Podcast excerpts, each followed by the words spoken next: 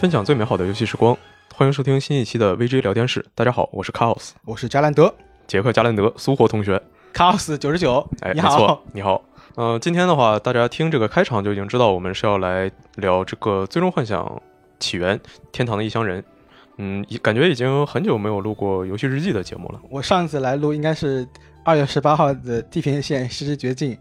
然后转眼之间就到了三月十八号的《最终幻想起源》，中间好像漏了某款游戏，是的，漏了一款万众期待，然后热度很高的大作。呃，《艾尔登法环》。我来解释一下为什么没有录《艾尔登法环》啊？呃，《艾尔登法环》其实我们在发售前就计划给它做一系列的内容，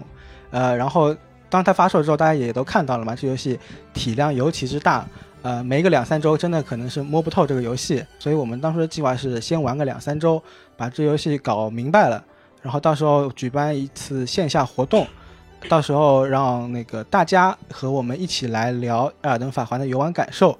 但是没有想到的，这就是呃三月中旬的时候，然后上海这边又突然有疫情了，我们也居家办公了，呃，所以呢，呃，《艾尔登法环》的电台就暂时先搁置了。呃，先来聊这期啊、《最终幻想起源》的游戏日记啊、说到《最终幻想起源》呢，这款游戏在刚公布的时候，我记得就引起了一部分人的注意。呃，倒也不是说它特别的吸引人吧，是因为那我记得那年 E 三它呃登场的时候卖相不是特别好，然后再加上它马上又出了一个试玩，试玩的呃画面其实也不太理想，但是游戏的那个战斗系统还挺吸引了呃不少玩家吧。光荣兔也说过，这是 Team Ninja 做的《最终幻想》，所以让很多人对这游戏的战斗系统有非常高的期待。呃，发售前也放出了三三四个试玩版。九九，你当时也是玩过试玩版，对这游戏有什么期待是吗？呃，对，其实从它刚刚公布的时候，我就还挺期待的。发售之前的话，我就呃，大部分人的感觉都是说，嗯、既然是一个提姆尼亚做作品，那肯定就是《最终幻想人王》嘛。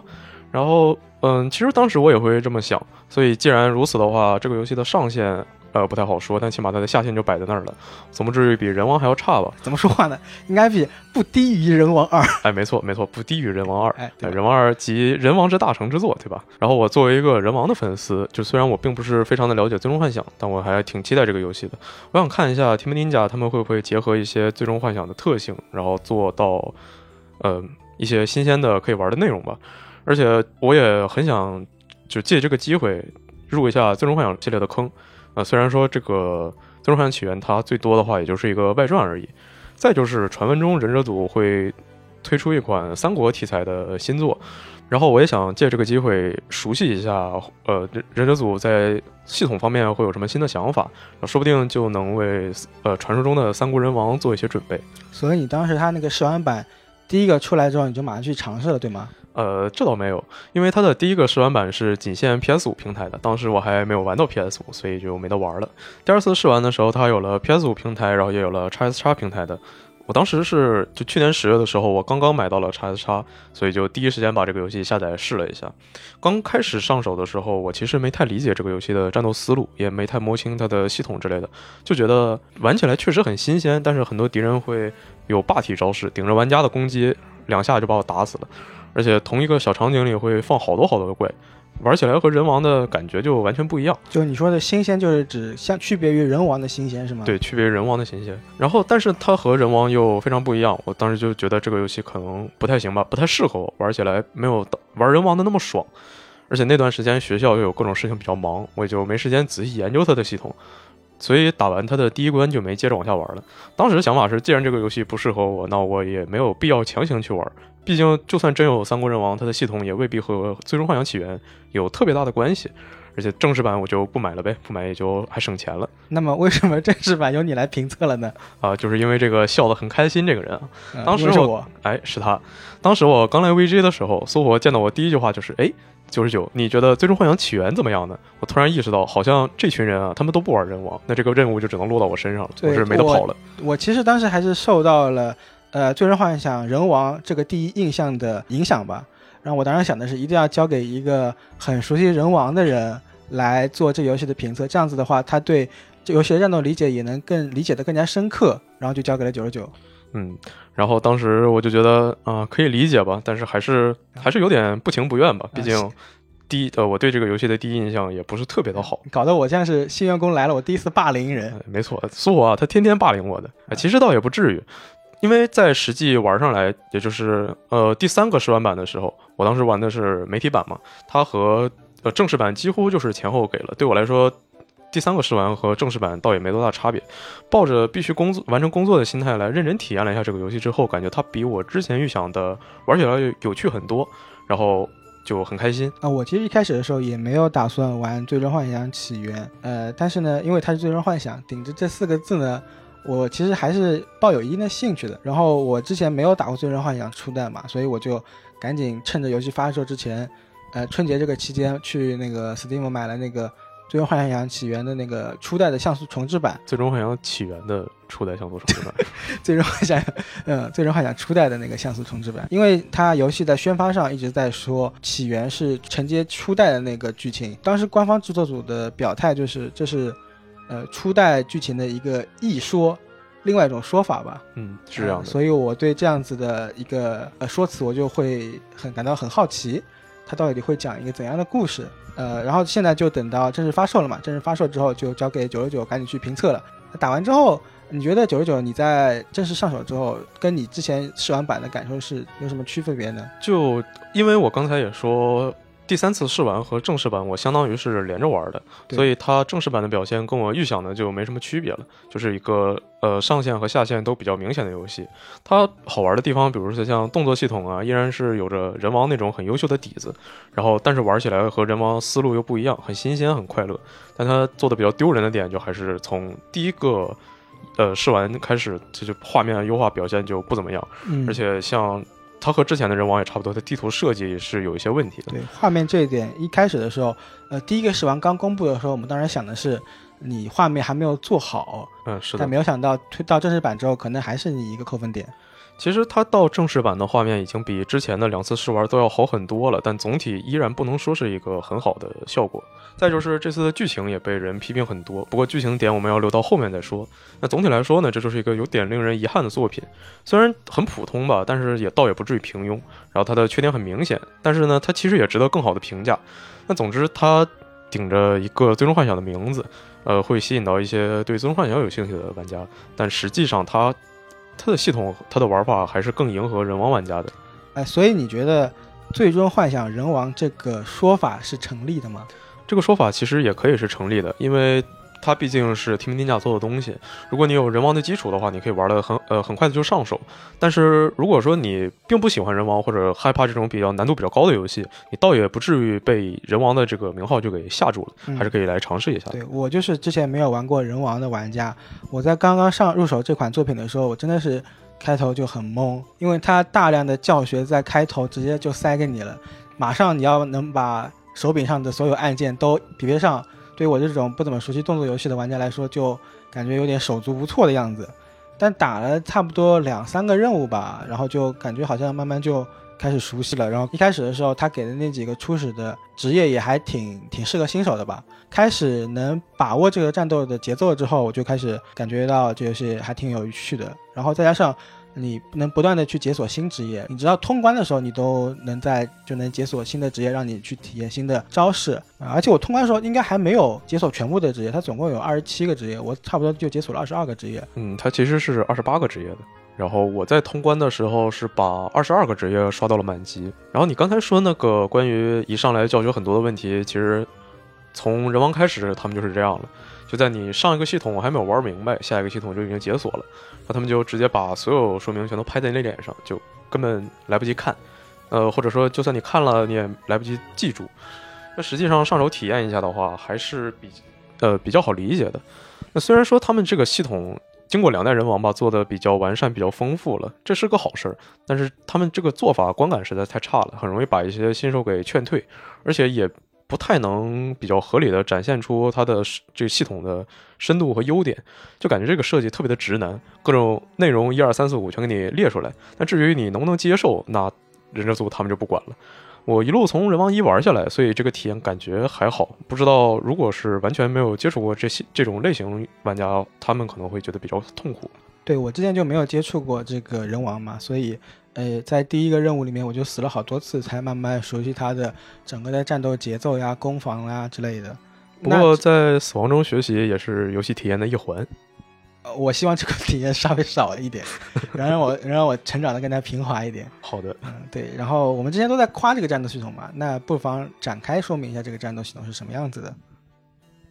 这座它的基础就还是人王那种经典的战斗手感，但是它的呃战斗思路就很不一样了。因为这次的战斗没有精力精精力条了，就敌我都不受精力限制，所以你不能受到呃不能对敌人进行精力压制，然后一下打出一长套的连段。但这一座可能就是更强调敌我的互动，对，你要见招拆招，是更需要关注敌方的状态。嗯。然后这次因为加了魔法值这这样的一个设计，然后魔法需要通过战斗来恢复，所以也不太能像人王那样，你一路跑到 BOSS 门口，跳一一套广播体操，把自己身上点满 buff，直接进去打 BOSS。再就是这次没有了人物等级这样的系统，所以你不需要刷魂，然后也不用在打怪的时候担心会不会死了，然后负担掉的满地都是，还得回去再跑尸，然后再把它捡起来。这次总的来说就还是继承了人王一个经典的战斗手感，但是战斗思路就很不一样了，因为游戏的系统也大改了一下。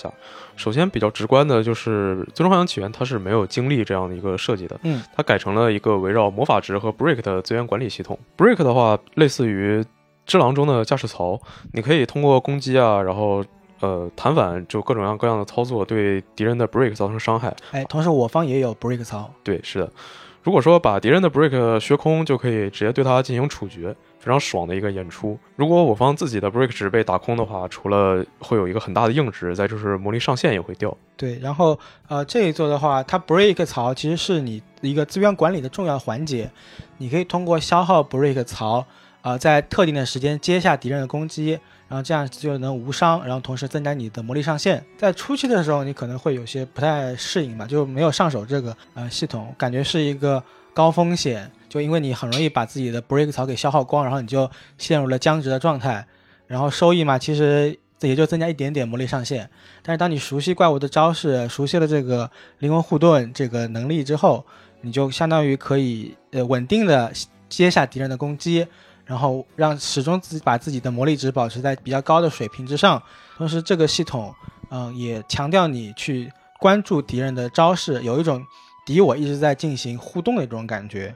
对，会打得很投入，有攻有守。呃，大家可能在试玩版里已经见过很多次那个混沌体现了。我第一次在试玩版里遇到他的时候，看他那些招式看起来就很吓人，被他追着满 BOSS 房跑。但后来熟悉了这个灵魂混沌的弹反操作之后，我我可以站在原地，把他所有招式全都弹回去。他打我一下，我弹回去打他一套；他打我一下，我弹回去打他一套。嗯，我是到了游戏开头的一个 BOSS 叫做提亚马特。呃，这个 boss 才开始真正的教会我用灵魂护盾这个能力，就是把敌人的攻击给用驾驶槽给挡下来。因为提亚马特的攻击力特别特别高，我可能两三下就被他给秒了。然后，但是他的大多数攻击我都能是用灵魂护盾给挡下来的，所以他就让我去学习使用灵魂护盾这个能力。当我掌握了这个能力来能够娴熟的处理提亚马特的各种攻击之后，我就感觉我好像能。直接就无伤他了。从一开始我被他打的满地找牙，然后到我呃开始能无伤他，这种这种提升，我觉得就是非常爽的体验。对，这种提升可能也是这类难度比较高的游戏给玩家的一个正反馈。对，不剧透的时候，我觉得他这个灵魂护盾的能力是跟他的整个的叙事，呃，结合的非常紧密的。我觉得相信玩过的玩家对就通关的这这座的玩家对这一点可能会有非常深刻的理解。更多的我们就不剧透了。对。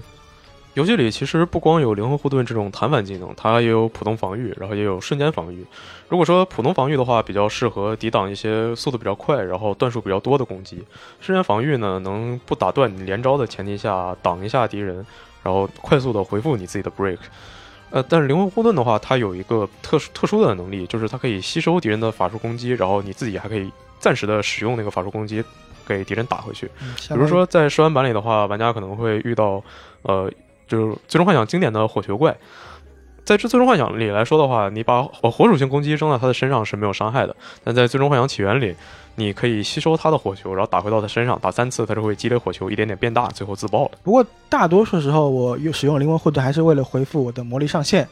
呃，是。因为当你死死了之后，你会扣除那个魔力上限作为死亡惩罚，对，呃，所以很多时候我打 BOSS 一开始先用魔力护呃用灵魂护盾把我的魔力上限给顶高，前期先猥琐发育，对。然后这一座另外一个比较大的特色就是有不少来自《最终幻想》系列的这种经典职业，像黑白赤魔法师、呃龙骑呀这种职业，对，呃，包括也有一些他自己自创的职业吧，对像什么呃蜜蜂骑士啊，还有什么黑暗战士啊，这些好像都是他原创的职业。嗯，也有一些制作组自己的私货，就是忍者直接把放工了拿了过来。对，这个龙哥的动作出现在任何游戏里，但是龙哥就不一定了。然后玩家可以练两个职业，同时带在自己的身上，因为两除了说你可以在战斗中随时切换自己的武器啊，或者装装备，还有能力什么的，这个还有一个比较深层的用处是，两个职业它是不共享 break 槽的，而且切换职业这个动作是可以取消你的后摇，所以理论上如果能把这个职业切换系统用好的话，上限是很高的。不过我个人一周目一直在忙着刷各种职业的熟练度，就没顾上研究它怎么搭配。然后我现在有用过的，也就是有一个叫黑暗骑士的职业，它的效果是迅速消耗自己的魔法值，同时根据呃你对敌人造成伤害的时候，自己也会扣血，根据这个扣血提高，对敌人伤害会有加成。然后我会在副手上放一个白魔法师或者贤者，这样给自己上一个呃回血的技能，再加上一个法师特有的呃回复魔力的技能，搭配在一起就可以就可以让这套打法续航比较强，能在打 BOSS 的时候提供一个较长时间的高强度输出。我初一的时候是特别喜欢那个刀剑手，因为刀剑手有一个居合，居合这个动作特别帅，然后对，我就一直在用这个技能。然后我满级之后，我进阶到下新的职业，然后能用使用武士了，但是武士没有聚合这个技能了啊，然后我就一直很难受反。倒觉得不适应了。因为他那个武士的那个跟聚合同性质的技能，它是一个给自己加 buff 的技能，是然，后就导致我每次想聚合的时候，我就原地站着，然后给自己加了个 buff。不过我看你玩的时候，好像用武士的时候并不是特别多，感觉你经常拿着一个带盾的职业。呃，因为我发现了一个特别龟壳的阵容，可以把一切的 BOSS 给龟死，就是呃使用那个骑士跟白魔法师，这是我发现的最稳妥的打 BOSS 的方式。骑士的话，它有一个技能叫做那个呃圣光之类之类的，光之守护，啊、对，呃，它有它的效果就是，当你防御住敌人攻击的时候，你就可以反过来对对方造成一一定的伤害，然后你自己不会受到任何伤害。然后我就一直举着个盾在敌人面前守着。当这个职业能够瞬间格挡住对方的时候，它还会给你持续的回血。带一个白魔是因为再加一层保险，让自己能够随时回个血呀、之类的，就非常龟壳，遇事不决就上这套阵容。我之前看你打有一个 BOSS 的时候，就举着个盾站在原地，然后 BOSS 疯狂输出，就但是就把自己给弹死了。啊，对，就是那个呃，应该是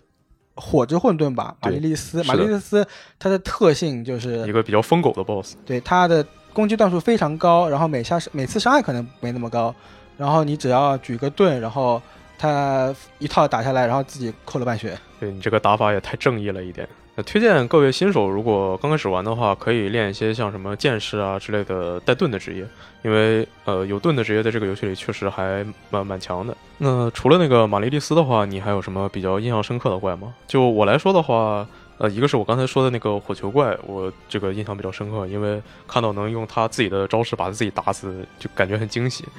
再就是我对呃《最终幻想起源》中那个施救印象很深，他的招式就很明显，全都是人往里天狗的招，哦，那你还是爱着人王。对我还是爱着人王，我还是忘不了他。嗯，还有呢？再就是，嗯、有一关它是以《最终幻想十五》的王城为灵感设计的，然后它的场景就我看着就很亲有亲切感。对很有亲切感。然后我就就打的过程中，我就一直在想，一直在想说这关的 BOSS 会是谁呢？会是《最终幻想十五》里的老朋友吗？然后最后发现这一关的 BOSS 是贝西摩斯。虽然说贝西摩斯他本身在《最终幻想十五》里不是一个戏份非常关键的怪，但是他在《最终幻想十五》一个比较早期非常出名的，就应该是一六年有个 CG 宣传片叫《恶兆》，在那里面出现的就是诺克提斯在一个走廊里和和贝西摩斯打架，那个当时那个 CG 给我的印象就非常深刻，然后所以说我看到这一关的 BOSS 是贝西摩斯的时候，我也就挺激动的。嗯，我的话，我感觉游戏的大部分 BOSS 设计的都还挺挺好的，就是它是遵循着它这套战斗系统的逻辑给你设计的。嗯，呃，是你只要掌握了这个灵魂护盾，呃，维持住你的 break 槽，然后呃增加魔力上限这个战斗系统，然后就能比较好的享受这个与 BOSS 战斗的乐趣。但我印象最深刻的是一个小怪，就是那个呃东贝利那个提灯怪，提灯怪，提灯怪，就那个长得很矮、绿色、脑袋圆圆的那一个。然后裹着一件褐色的衣服，一把菜刀，然后这把我给秒杀了。对，他的那个招式就叫菜刀。我经常就是打这一套连连招，然后动作都来不及停下，突然看见他脑袋顶上小黄字写的“菜刀”，然后我就被秒杀了。我后来都那个学聪明了，我就顶这个盾，然后把他的所有攻击都顶下来，然后让队友给我输出。嗯，对这个战斗系统，我反正总体玩下来就是，呃，当你一旦上手了这个战斗系统，你会打得非常爽，而且它不停的有有新职业给你解锁，你去去摸索这个职业的各种招式组合，搭配出你自己的风格。然后这套由忍者组打造的战斗系统，我觉得是非常 OK 的。然后说到忍者组呢，大家对他印象第另外一个很深刻的点，可能就是他人王一个人王二的刷刷刷部分了。哦，对，刷刷刷这个问题呢，是就从人王开始就让应该还是不少玩家觉得比较不满的一点。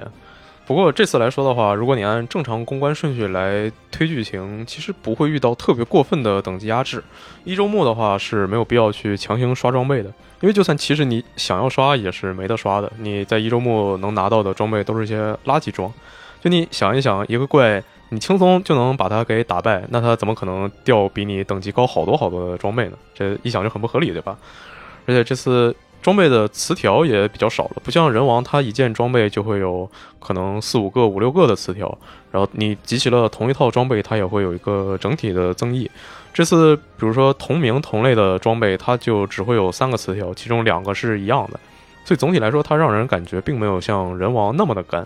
嗯，我打完 BOSS，他掉的这些装备可能就不是我，都不是我身上穿的装备。对，他一周目真的不需要你去刷刷刷，甚至不需要你去组 build，因为它一周目你可能刷个三十秒，就会有比你等级更高的装备给你掉落下来。你要隔一段时间马上就要换一套装备了。所以说你在这个游戏里其实可以，就他这次给你提供了一个一键装备最强装备的这样一个选项。嗯，就你偶尔打开你的装备栏，然后按一下，就直接放数值最好的装备就可以了。对，所以我那个玩这一代的时候，我就感觉玩的很佛系，完全不用去考虑刷到某个装备来组成我的 build，就我不会为我刷不到某个装备而感到焦虑，你知道吗？嗯我唯一感受到的就是一周目的时候，剧情过场会反映出你的服装嘛，嗯，每次剧情过场我我穿的都不一样。也挺好的，海澜之家。不过这次的话，反正我个人觉得《最终幻想起源》里它其实没有特别特别好看的衣服。就如果你想要玩一个《最终幻想》暖暖的话，可能会有点失望。然后它这次也没有幻化系统。嗯，我觉得它这次的呃组 build，而且收益也比较低，给你组成了一套 build，它其实给你最大的收益就是它一个职业适配性上，当它的数值超过一定的量的时候，它就给你一些一定的奖励，大多数的时候是这种属性奖励，但是当你达到百分之四百的时候，那可能会有一些呃效果加成，就比如说白魔法师，你达至百分之四百，那可能就是原地起死回生。但我觉得这些东西啊，都是一些对战斗锦上添花的东西，它不会构成你战斗核心的一环，就是它没有办法，你不会去依靠这个职业适配性来组一套 build，对吧？它更多的时候还是依靠你的那个职业的配招，两个职业的组合来呃构成核心的玩法。对它核心还是在战斗方面。不过从好的方面来说，起码你不会因为总也刷不出一套装备，然后就完全打不了某一套某一个流派了。而且这个游戏你后续刷的话，我感觉它的乐趣是比不上人王的。它这个游戏后续刷，它是在混沌难度，每一关给你开了十几个等级，那你就挨个刷吧，感觉就挺无聊的，也挺痛苦的。而且它不像人王的话，还有个无间狱，你可以在里面不停的刷，然后打层级啊什么的。这个游戏它没有一个地方给你验证自己刷的东西强不强。对，从不喜欢刷的人角度来看，应该会比人王玩起来更轻松一些。从这次的改变，我们也能看出来，忍者组还有就是安田文彦他们对于动作和装备啊、数值啊怎么结合是有一套想法的。不过为了游戏能多卖一点，然后为了延长游戏的游玩时间，RPG 化也没有办法。那保持现在这样也挺好，当然能做出一些进化就更好了。那目前的状况就是不想刷的玩家玩一下一周目，看看剧情，然后体验一下它这个战斗系统就好了。喜欢的话可以去打多周目，然后尝试一些更多的流派啊、搭配啊之类的。嗯，像战斗系统这种算是这个游戏非常亮眼的地方。然后刷刷呢，尽管它可能我们觉得它没有那么耐刷，但是总体而言还是刷的很爽的。就是看到一地的颜色在我面前，然后拾取起来，我觉得这种体验还是挺好的。但是，呃，游戏的有一点就是剧情上可能就是这游戏目前为止受到批评比较多的地方。对，之前它媒体评分解禁的时候，基本上所有人都在说它战斗很爽，然后但剧情很烂。呃，我觉得的话，它这个故事的底子还挺好的。就是一个比较标准的剧情走向，然后一个比较标准的日式结局吧。但是它的叙事实在是太差了，整个就一团卡奥斯。他的中期所有的队友就都特别的谜语人，他们好像知道了什么，然后但是又又不说。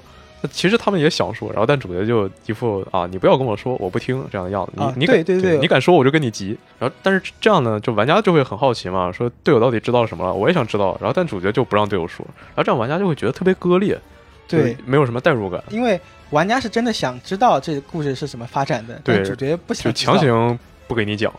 他也不是说有什么精密的隐藏，他就是不让你讲。在游戏接近结局的时候，然后他会一下子给你放出好多的播片，然后信息密集到就甚至你可能上一个就还在想说这哎这波片怎么回事，发生了什么，他剧情就已经继续给你演下去了。看等到看完他那个结局 CG 的时候，我就觉得他不管是最后 CG 的构图结构啊。还有他的给出的信息量，都让我觉得当时就像看完 EVA 一样，一脸懵逼。对，就真的就觉得好像一群人围着我在那鼓掌，然后都在那恭喜我，我也不知道我在干什么。但是你以为你懂了，但其实是还是一知半解的状态。对他这个剧情又特别抽象，他给你那么多信息，然后你就觉得哦，好像懂了，好像我之前全完全就。好像好像我之前不知道的事情，我这一下啊，我全都他全告诉我了，我全看懂了。但你仔细一想呢，就会觉得他好多细节是没讲清的，就是像是缺了什么特别关键的要素，需要你去看游戏里的一些收集的文档。不过你看完这个文档，仔细理顺一下，就会觉得这个故事就还挺完整的。但有一点很关键的是，你不知道这个文档在哪儿。对，它的文档就是一个小光球，隐藏在每个地图的就各个角落吧。你完全不知道你去哪个地图，在哪个地方能找到这个小光球。你也不知道那小光球你捡起来是文档啊，还是开了隐藏的任务啊，还是就是给你掉一个垃圾装备。我不是说了吗？我是在打这一座之前，我特地去玩了一个玩了一下初代嘛。嗯。然后我发现初代确实它呃是那个经典之作嘛，但是它故事留白的空间真的非常非常多。不过你是不是玩过初代之后写了一篇讲《最终幻想》初代剧情的文章啊？因为我当时。提出这个选题的时候，然后六爷说：“我作为一个资深的《最终幻想》玩家，我也没玩过初代。那么这个文章在哪里才能够看到呢？大家可以来 VG Time 或者我们的微博看到这篇文章。哎，好的。这游戏因为《最终幻想起源》，它一开始宣发的时候就有一种最终的结局都已经注定了。对，毕竟他当时从主角的名字啊，还有一些细节，就玩家会推测它是一个类似于初代前传的东西。对，这样子的故事我们其实也看过很多嘛。即使结局已经注定，但是。呃，他可能会有一个对很撕心裂肺的过程。我觉得这个他只要故事讲得很精彩，我觉得就很 OK。不过玩下来，比起说它像是最终初代的前传，就我在玩的过程中会觉得它像是它和初代的关系像是呃最终幻想七重置版和原版最终幻想七那样的感觉。那虽然说它实际上也没到那个程度，它确实在玩完之后给我感觉就是最终幻想初代的前传作品，但是。又有一些细节好像对应不上，对，有些地方甚至还是矛盾的，感觉像是 S E 吃书了，有点像是平行世界的最终幻想初代的前传。是的，不由得让我想起了那个最终幻想纷争，它其实在之前也被人称为是最终幻想初代的前传嘛。嗯，但是它游戏前期的时候真的是叙事会比较迷茫，我真的不知道，我真的不知道这几个人天天喊着 chaos 的人。想干嘛？主角杰克以及他的同伴眼里只有 chaos。对，他就只要你想打 chaos，我们就同伴；只要对方是 chaos，我们就去打；只要 chaos 在哪，我们去打，我去我们就去哪打。对他就是看到谁就说啊，你是 chaos 吗？啊，回答我，你是 chaos 吗？嗯，他这种碎片化的叙事，其实我还相对而言能接受一点吧。但主角一开始这个性格真的是有点不太讨人喜欢。呃，而且由于他这个满脑子都是 chaos 的性格，他就。整体的剧情发展就很工具人，我们去这儿，去这儿，再去这儿，因为那边有 chaos，我们走吧，就这样。对，其实不光主角是工具人，主角团里的其他人也是工具人。那主角团都是工具人，路人就更是工具人。感觉这游戏所有人都是工具人。他给公主的妹妹就是做了一个建模嘛，然后还给她有独立的介绍。还有那个王后也是，她有一个新全新的样子，然后给她好像还加上了名字，然后也有独立的介绍。但实际上你在玩了之后，你会发现这些人。他在剧情中都都没有什么推动意义，就全都是路人。不过我觉得他他们两个之所以会存在，主要还是因为初代有这个东西，他也得对应上。那倒也是，嗯，但我觉得他后期的大段的演出啊，这个高潮啊，还是挺精彩的，包括后面也有点燃起来那种感觉。虽然他那个燃的过程有点尴尬。呃，所以我也跟你持差不多的意见吧，就是我觉得这个故事还是挺 OK 的，就是这个叙事的方式实在是有点太糟糕了，而且这游戏。它的支线完全没有剧情，就是一段文字说这个地方有东西要打，你去打吧。呃，其实其实也不能说支线完全没有剧情吧，就是支线它的任务描述，还有支线里给的一些东西，其实在某种程度上是对呃整体的剧情有一点点的不稳，但是实在是过于一点点了。对，而且你如果在游戏里面跟 NPC 对话，它这个对话的方式真的是特别蠢。对，他会给你读盘。然后刷出一串 NPC 的名字，你选跟谁对话，他就再读盘，然后屏幕上出现那个人说一段话，结束了。感觉它有很多系统，你又能看出人王的影子，又能看出三国无双的影子，然后但是放在一起吧，就感觉在两边都做了简化，简化的甚至有点过头了。我觉得游戏欠打磨还有一些很明显的特点，就是前期的怪直接到后期再就业了，连皮都不换。嗯，对，他就直接挂挂这个同样的名字，然后就只不过数值更高一点，然后来打我了。对他敌人种类其实也不算太多，有点当时人王一的感觉。对，所以我真的有那种前期打小龙虾，后期打精英小龙虾这种感觉。但是它，呃，单从这一点上是这种感觉。但是因为我后期解锁了新的职业嘛，呃，有不同的新的技能嘛，所以这个倒也还好一点。因为我不可以用不同的技能来打这些精英小龙虾了。啊，前期我用平 A 打小龙虾，后期我用范刚洛打精英小龙虾。然后还有就是，我觉得。呃，这游戏的真的需要一个敌人图鉴系统。这游戏要通关了，我可能都不知道我打了这么这么多敌人，它的属性是什么样子的。哦，我我刚刚开始玩的时候，就还会问苏火嘛，因为我觉得他可能会比较熟《最终幻想》。我说，呃，这个什么什么敌人，他弱什么属性啊？啊，那那个什么什么敌人，他弱什么属性？就我根本不知道有些怪，他我要用什么东西去打他，只能挨个试，看打在他身上有没有弱点效果。呃，这个游戏它还有部位破坏的系统，你你对敌人特殊的部位造成伤害，然后可以大幅削减它的 break 值，然后也可以给它打出硬值，或者让它陷入一些特殊状态。但是这个东西，一个是它给的提示不够明显，再一个就是我打到了，我甚至有时候都不太确定我有没有打出它这个状态。你像我之前玩的那个初代的像素重置版里面都有一个怪物图鉴这个东西，还有个成就是收集满所有的敌人的图鉴。但结果到了《最终幻想起源》里面，反而这个东西给丢了，我觉得是有点不应该的事情。嗯，毕竟你看人王，他其实他也是有图鉴的。我觉得游戏还有一点，我觉得是继承自人王的缺点吧，就是它的地图问题，就是很多地形看起来都特别像，然后我在里面疯狂迷路。嗯，然后再加上它本身的画质也不是特别出彩嘛。啊，是的。还有一些光污染。啊，对。再加上这游戏没有小地图，特别的让人费解。就人王里，它虽然小地图并不是那么好用，但起码它会在地图上给你显示你要走的大致方向，会给你显示，呃，周围会不会有敌人，然后你是不是陷入了战斗状态，还有一些比较重要的收集品，它也会通过一些途径在地图上给你标出来。啊，但这次的话，它就完全没有小地图。官方在之前那个采访中说，他们要做一个迷宫探宝，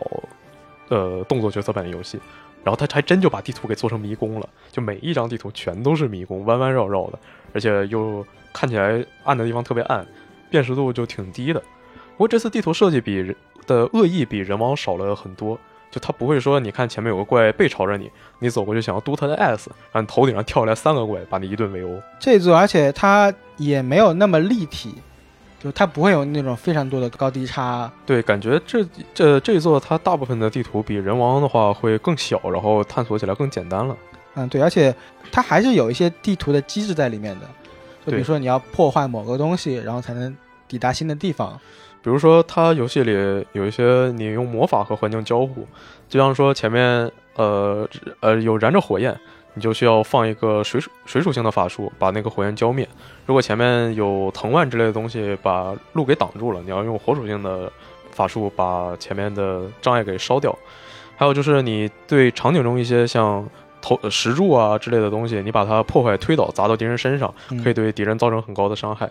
在这有一些感受到魔力才会显现出来的隐形桥，还有什么改变天气来开辟新的路线，这些在每一关里都会有一些新的机制。呃，第一次见到觉得还挺有趣的，但总体来说对地图的改变并不是那么大，玩起来还是老一套。不过这次它有很多关卡，就有接近七成的关卡都是以历代《最终幻想》里面的经典场景为灵感设计的地图。我我不知道《最终幻想》粉丝玩起来感觉会怎么样，但我其实玩的还挺开心的。就比如说我特别喜欢《最终幻想十五》。然后在起源里玩到有一关以是以十五的王城为灵感设计的，在那一关我就一直都在走神，一边打怪这边就想着说，等我打通了这个游戏，我就要把最终幻想十五下回来，然后重新玩一遍。那一关的 BGM 也是最终幻想十五里一首歌的变奏。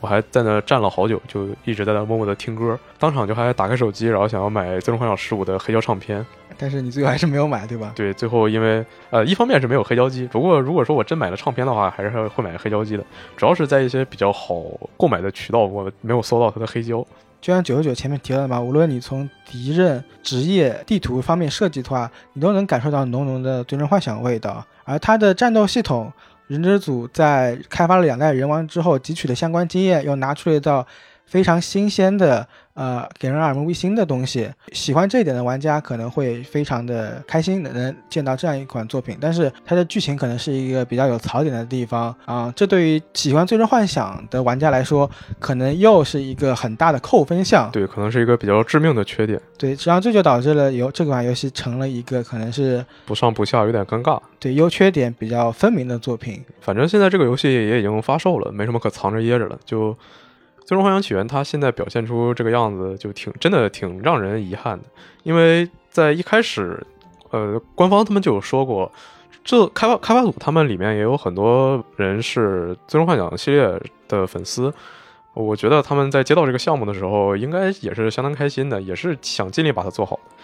我我也相信这个游戏本身可以表现得更好。现在也有各种传闻，有的说是呃 S E 的钱没有给够啊，也有说是光荣他高估了自己的能力，想要多线并行开发呀。但不管是因为什么呢，他们两方未来像《最终幻想十六》啊，甚至七的重置版呀，还有传说中的《三国人王》啊，这些游戏的发售计划多多少少也会受到一些影响。然后这样一想，就更让人觉得遗憾了。我觉得《最终幻想起源》是一个非常好的尝试吧，就是你正作的开发可能需要一定的时间。呃，包括你七二的重置版可能也需要时间来开发，那这样子的话，你多来一些外传作品，然后多进行一些实验性的东西，呃，说不定将来就能反哺或者说是扩大这个系列的受众。我觉得多做一些这些尝试，就是本身是挺好的。总的来说，这款作品它肯定说不上是多么的优秀，但是它也绝对不会差。如果你有兴趣的话，还是推荐大家能尝试一下的。大家如果玩了《最终幻想起源》，对这款作品有什么感受的话，也欢迎在评论区跟我们分享沟通。我是杰克加兰德，我是 Cos，我们下期再见，拜拜。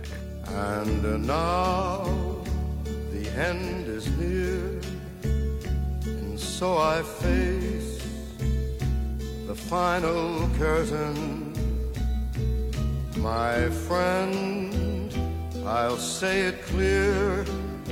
I'll state my case, of which I'm certain. I've lived a life that's full. I traveled each and every highway and more, much more than this. I did it my way. Regrets, I've had a few, but then again, too few to mention. I did what I had to do, saw it through without exemption. I planned each charted course, each careful step along the byway, and more, much more than this, I did it my